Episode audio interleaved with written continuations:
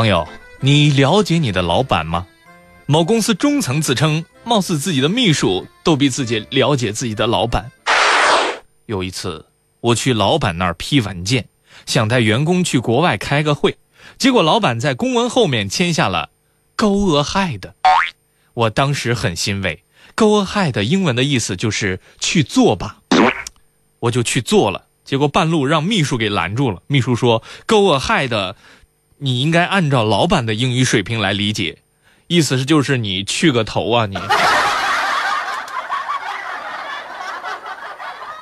奇葩的老板有很多，接下来咱们认识认识下面这家公司的老板。最近呢，有网友发微博称，山东一家公司因为员工没有给董事长的微博进行评论，有两百多个员工被罚款五十元。这家公司的董事长回应称，这项规定执行了四年，是企业持续发展的法宝。如果公司工会决议通过，还将继续执行。其实呢，这个给老总微博评论还仅仅是这个公司硬性规定当中的一项。据了解呢，这家公司的员工每天清晨还要读一遍老总的微博，甚至员工还要每每天轮流用喇叭领读。公司的董事长张明回应称，微博评论相当于考勤，要求员工评论是公司的一种管理手段。此外呢，这公司还有其他奇葩的这些规定，比如说员工呢必须拿着有公司 logo 的袋子，而且呢不接电话罚款五百元的规定。罚款的数额呢是根据危害的大小来定的，五十元是最低的标准。对此呢，有律师就指出了，微博评论的行为不属于员工的职责范围，不能强求，而且呢，公司也没有处罚权，不评论就罚款的规定，侵犯了公民的言论自由权，违反了劳动法的规定。对此，有网友表示，建议这家公司的老板设立奖励机制，谁在他微博底下评论，就奖励五毛钱，这样的话，评论量很快就上来了，而且他很快就会破产了。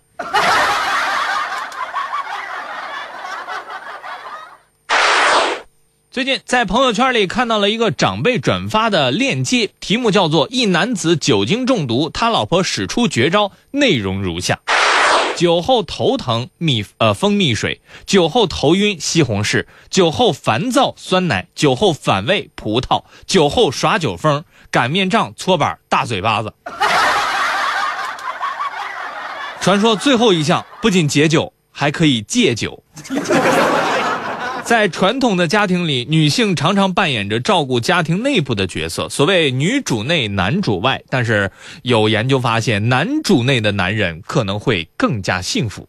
各位听众，您听我说，刘大哥讲话理太偏，谁说女子相清闲？大伙儿都听过这首曲子。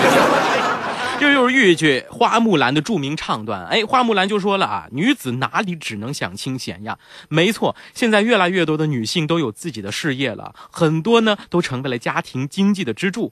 有外国媒体就说了，因为女性进入职场，令不少男士投身家庭主夫的行列，但是男主外女主内的传统依然存在。如果丈夫的收入低于妻子，难免惹人笑柄。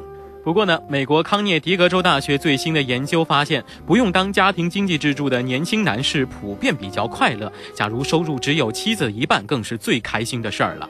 研究人员追踪了超过三千名的年龄介乎于十八岁到三十二岁的美国已婚人士，比较他们的收入及情绪的情况啊，研究就发现了，丈夫的收入一旦超过了妻子的一半，那么收入越多，情绪将会越低落。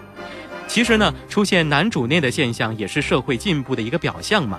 这就说明社会已经不再是单纯以金钱来衡量一个人对家庭的贡献了。所以呢，无论是女主内还是男主内，只要是符合家里的实际情况，互相帮助，哎，咱们再互相的体谅，我们就能拥有一个幸福美满的家庭。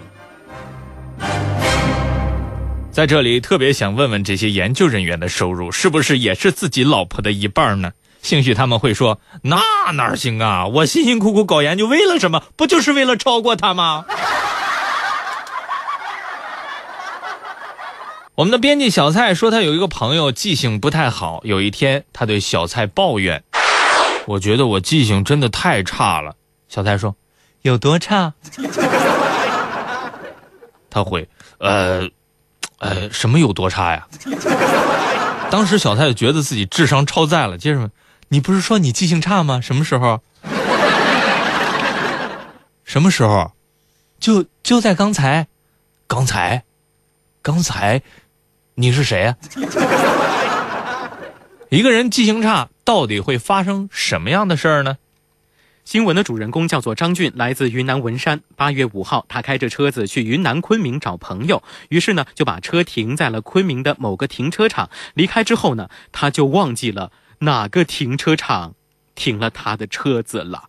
于是他就开始了找车子的无限循环，无限循环，无限循环，无限循环，无限循环。这一循环就是半个多月了，现在他还是没有找到。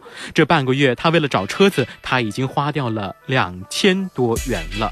考虑到车子一下子还是找不到，张俊计划在昆明先找份工作干着。张俊说了啊，这几天他白天跟着朋友去干活，每天会有八十元的收入，晚上还可以继续找车子。张俊还说了，不管收入高低，他先干着。一来呢有点收入，二来还可以继续找车。家里人呢都劝他还是回来吧，不要找了。但是他不甘心，他说这车子都是五万多块钱买来的，现在还有六七成新呢，大概呢还值个三万多元。回顾这半个月的找车子的日子，张俊说自己真是没到家了。停车场的名字记不得啊，停车场旁边的建筑物和街道也记不得，停车卡和手机都落在了车里，手机而且还没电了。想寻求手机定位的帮助吧，自己在停车场附近又没有打过电话。更倒霉的是，他的车子有遥控钥匙，但是失灵了，按了也不会响。对此，有网友表示，其实张俊，呃，既然记得是放在停车场里边了，就不应该再去找他的车了，因为找到了，把车卖了都未必交得起停车费。他唯一的希望就是找一个当地的老司机带一带。有首歌唱得好，老司机带带我，我要去昆明。老司机带带我，我要去昆明。阿里里，阿里里，阿里阿里里。